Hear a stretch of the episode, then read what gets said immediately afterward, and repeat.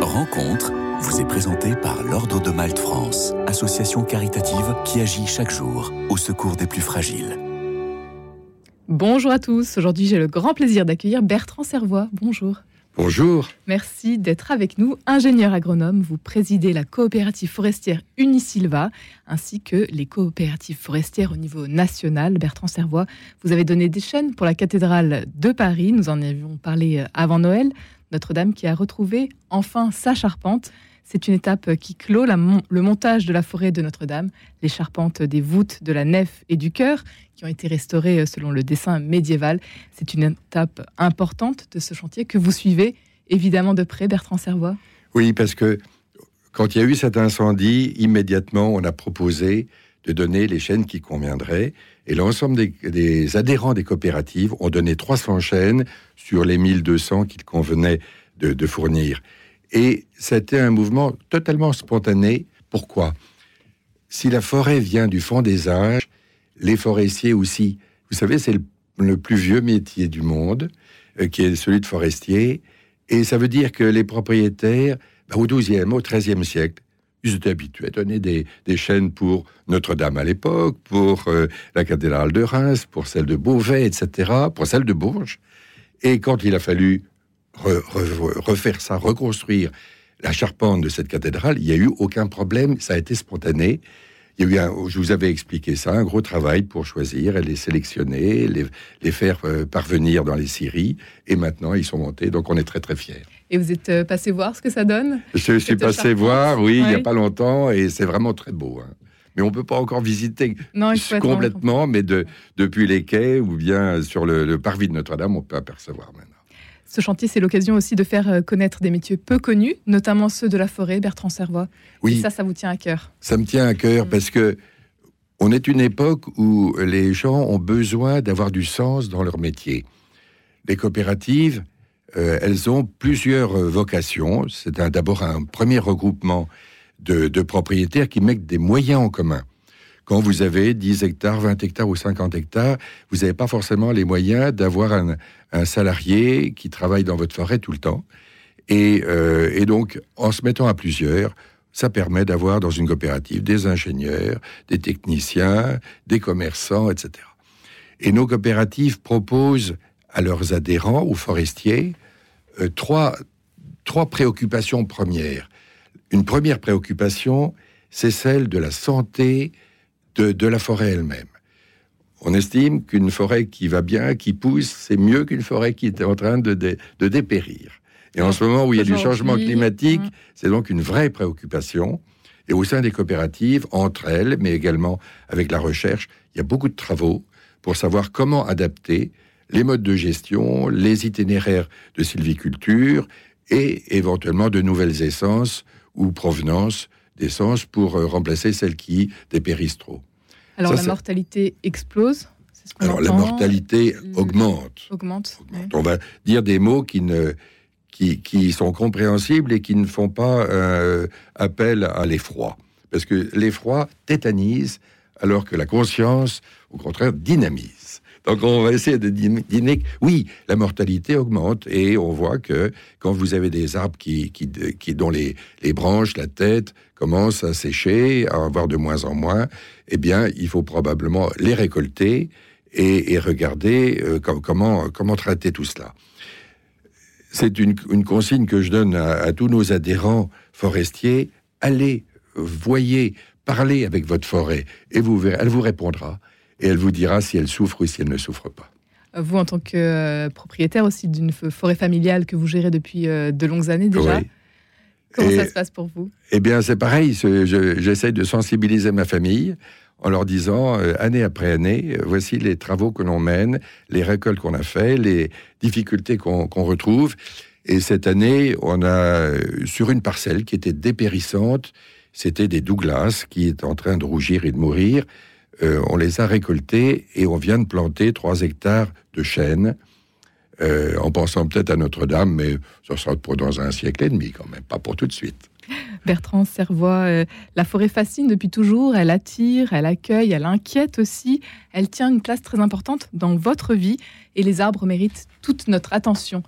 ces métiers de, pour la création, justement, ça, c'est leur redonner tout le. Vous avez utilisé le bon mot. On est au service de la création. Euh, on est dans le monde du vivant. Et euh, ce monde du vivant, euh, un peu avec toutes ses formes. La forêt toute seule, elle peut être vivante, mais elle n'ira pas bien si l'homme ne s'en occupe pas. Le deuxième aspect dont je voulais parler concernant le rôle de ces coopératives, c'est toute la partie économique si les propriétaires n'ont pas de revenus de leur forêt, eh bien, ils l'entretiendront pas, ils ne feront pas les travaux nécessaires et elle ne sera pas en meilleur état quand ils la passeront. Ça, c'est le deuxième aspect, ce qui veut dire que on a dedans, au sein de nos coopératives, des gens qui s'occupent de cette partie économique, de la vente des bois, de trouver des marchés, de structurer les marchés, notamment par ce qu'on appelle des contrats d'approvisionnement, ce qui donne de la visibilité de l'approvisionnement d'une série Troisième aspect, c'est dans le temps euh, le côté pérenne d'une propriété, la transmission au suivant.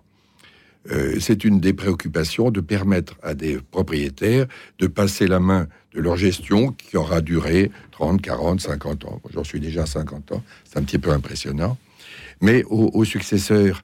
Et euh, pourquoi? Parce qu'on estime que s'occuper d'un morceau de la création, d'une part de la création, il y a une valeur qui dépasse largement la valeur du bois que peut, on peut sortir d'une forêt.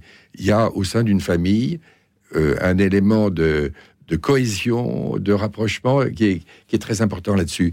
Et euh, ça veut dire quoi euh, Sur le plan pratique, au sein des coopératives, on se préoccupe de la transmission à la jeunesse, à ceux qui seront les futurs propriétaires. Comment les impliquer? Aujourd'hui, ils travaillent tous, mari et femme. Ils ont des, téléphones portables, ils ont des mails, ils ont des machins. C'est un peu différent d'une génération précédente où on rencontrait plus facilement sur le terrain son technicien de coopérative. Donc il va falloir s'adapter et répondre aussi qu'est-ce que vous attendez de votre forêt? et les jeunes peuvent nous le dire avec d'autres mots que, que, ceux d'une génération précédente. C'est une filière qui attire tout de même Alors ça attire beaucoup, ça attire beaucoup, mais il faut aussi arriver à bien convaincre. Dans, notre coopérative, on embauche tous les ans, et dans les ensembles des coopératives, il y a un grand nombre de salariés qui sont embauchés, souvent, la plupart du temps, en sortant de leurs écoles de formation. Ils veulent avoir du sens. Oui, quand vous travaillez sur le vivant, quand vous travaillez sur la création, vous avez un métier qui a du sens. Et je ne veux pas être désagréable pour certains industriels, mais j'estime que travailler sur du bois, des arbres, etc., c'est comme plus sympa que de travailler ou fabriquer des boulons de 12. Mais j'ai rien contre les boulons de 12, il en faut de temps en temps pour pouvoir visser, etc. Bertrand Servois, vous êtes ingénieur agronome et vous présidez la coopérative forestière Unisilva ainsi que les coopératives forestières pardon, au niveau national. Combien de euh, forestiers regroupez-vous? Combien d'adhérents avez-vous? L'ensemble des, adhérents des coopératives, adhérents en tant que groupe, il y en a 120, 130 000. Mais derrière, vous avez une famille. Et souvent, c'est deux, trois frères et sœurs, etc. Donc, on estime de l'ordre de 300 400 000 forestiers qui, qui, sont adhérents des coopératives. C'est une, une, part très importante dans l'écosystème dans forestier.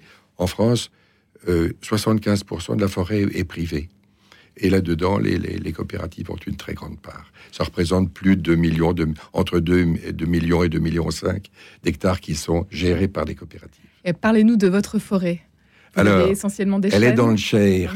C'est essentiellement des chênes. Euh, elle a traversé, euh, avec mes grands-parents, deux guerres mondiales. et la deuxième a été a pas mal secouée. Elle est issue de quoi comme forêt? Au 19e, la production principale, c'était le bois énergie, parce que nous avions des hauts fourneaux pour le métal et on avait des des euh, des, des, pardon des, euh, usines de chaud, des fours à chaud, et le, le, le combustible, c'était le bois. Donc la principale préoccupation, c'était d'avoir du bois énergie là-dessus. Et les chaînes, c'était le sous-produit. Depuis la guerre, euh, il y a eu d'abord l'époque des poêles à fioul, et les gens ne voulaient plus de bois de chauffage, donc ça s'est arrêté, ils ont vieilli. Et puis depuis, euh, le bois énergie existe, mais c'est un sous-produit. Notre production principale, c'est le chêne. le chêne de qualité. On voit, en 50 ans, j'ai vu les arbres qui se sont allongés, qui ont moins de branches basses, qui ont une qualité plus belle. Et la preuve, c'est que maintenant, euh, les euh, servent à faire du mérin qui fabriqueront des tonneaux par la suite. Vous avez souligné l'importance d'être toujours au contact des arbres, de nos forêts, et puis des gens qui s'en occupent également. Est-ce qu'il y a une belle rencontre que vous souhaiteriez nous partager aujourd'hui J'ai deux rencontres, une émouvante et puis l'autre euh, amusante. On va commencer par l'émouvante. Euh, quand on a coupé les, les chênes pour Notre-Dame, les récolter, euh, c'était dans une parcelle qui était au bord d'un chemin, d'un rond où les camions peuvent se retourner, etc. Et puis, peu de temps après, j'étais avec des, des, bûcherons qui allaient faire les boîtes, le bois de chauffage dans ce qu'on appelle la tête de ces chênes, etc. Monsieur Servois, où est-ce qu'on se retrouve? À Notre-Dame directement et du coup, on a donné le nom de ce rond à Notre-Dame. Très joli nom. le deuxième, c'est une rencontre, alors plus, plus étonnante. Je fais venir l'école de mon village euh, tous les soirs faire une petite visite.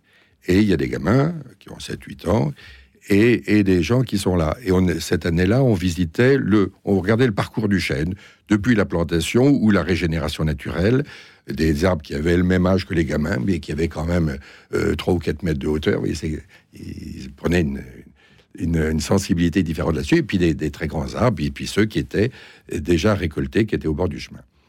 Et euh, dans la parcelle qui était en régénération, les chênes, ils avaient fructifié, on avait retiré les, les, semenciers, ils avaient entre 10 et 20 cm de hauteur, et la personne m'a dit Ah ben j'étais persuadé qu'il n'y aurait plus rien.